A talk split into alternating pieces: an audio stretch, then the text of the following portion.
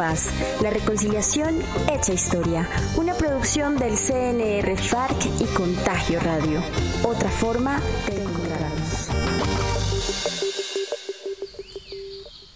En la historia de la humanidad se llamó nómadas a las personas que continuamente se movilizaban de un lugar a otro como colectivo en la búsqueda de fuentes de alimentación y mejores condiciones climáticas para ello. En su época, en la lucha armada, cada ex integrante de las FARC-EP se habituó al nomadismo, con su casa en la espalda como caracoles. La guerrillerada se movilizó por diversos territorios durante años en la búsqueda de condiciones para salvaguardar sus vidas y para desarrollar procesos comunitarios con las y los campesinos. Con la firma del acuerdo de paz, todo cambió, desde las formas de establecer relaciones sociales como la forma de habitar el espacio. En los espacios territoriales de capacitación y reincorporación se reavivó el arraigo regional y la posibilidad de transitar a la vida civil en comunidad pese a que las condiciones de seguridad no han cambiado significativamente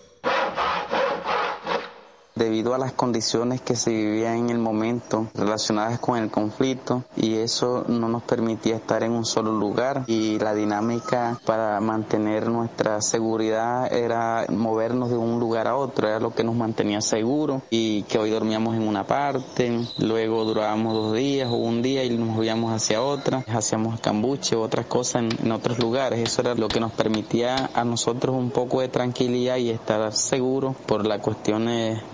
que se estaba presentando en el momento relacionadas con la confrontación. Póndores en la Guajira y Tierra Grata en el Cesar. Son dos de los ETCR donde los ahora firmantes de la paz iniciaron nuevos proyectos de vida y el sueño de una vivienda digna es parte fundamental en ella. Por eso formularon un proyecto que llamaron Constructores de Paz, con apoyo de organizaciones sociales del Caribe, ganaron una convocatoria de la Unión Europea que servirá como cuota inicial, pues recursos del Fondo Europeo para la Paz ayudarán a financiar la propuesta. El proyecto busca construir dos ciudadelas de paz para excombatientes y sus familias en el Cesar y la Guajira. ¿Y por qué es tan importante este proyecto? Pues porque es una propuesta única y alternativa que evidencia la viabilidad de un proyecto de vivienda digna como un escenario de bienestar colectivo y como un espacio para la reconciliación y el desarrollo territorial. De manera autogestionada, el colectivo ha venido avanzando en la implementación del proyecto, que no ha estado exento de dificultades. La mayor de ellas ha sido para concretar los predios donde se edificarán las viviendas y, por supuesto, las obstrucciones burocráticas para formalizar la iniciativa. Para la construcción de la primera fase de la Ciudadela de Paz se prevé la construcción de 350 viviendas para el desarrollo rural y la reincorporación social y productiva.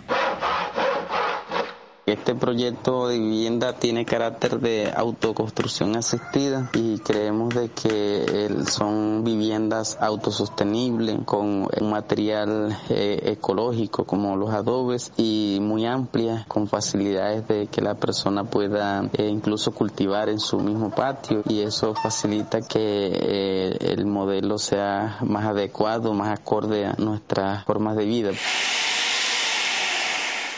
Como producto de la experiencia de la guerrillerada de vivir en comunidad, soñar en colectivo y construir en colectivo, este proyecto integra la apuesta de edificar ladrillo a ladrillo en colectivo, desarrollar procesos de capacitación que permita generar ingresos y lograr armonizar con el medio ambiente y las comunidades aledañas. Así pues, esta experiencia única espera mejorar las condiciones de pobreza, brindar garantías de vida para disminuir la vulnerabilidad de la población, evitar la dispersión de la población en proceso de reincorporación y en el marco de la pandemia evitar el hacinamiento por la proliferación de enfermedades.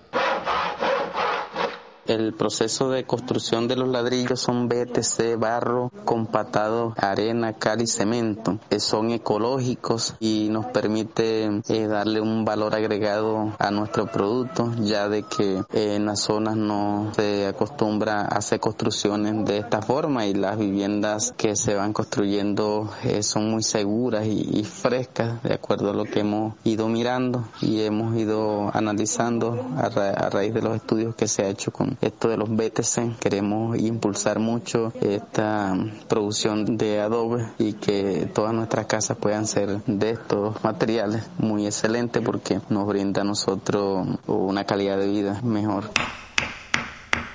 Estamos primero contribuyendo en el desarrollo de la región, luego de que nosotros estamos mirando o buscando una mejor calidad de vida, no solamente para el personal en proceso de reincorporación, sino para las comunidades aledañas donde se han ido llevando estos procesos. Y hemos, siempre que nosotros hacemos alguna exigencia o pedimos algo al Estado, es con el ánimo también de beneficiar a las comunidades donde estamos y que se vea reflejado realmente en beneficio y desarrollo para la región. Entonces creemos de que este proyecto nos une con la comunidad porque estamos trabajando de la mano, porque estamos trayendo un nuevo modelo de vida, porque queremos que las entidades locales y regionales miren que es una forma de construcción y que se hace con armonía, que se hace conjuntamente y esto queremos de que sea un modelo que le pueda servir a las futuras generaciones.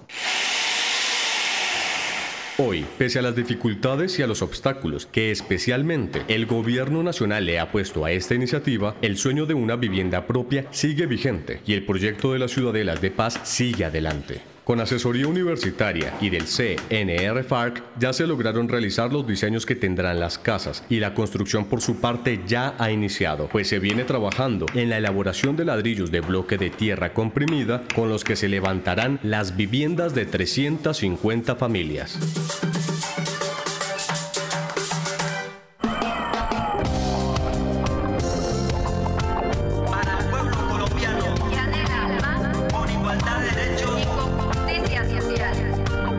Del CNR FARC y Contagio Radio. Otra forma de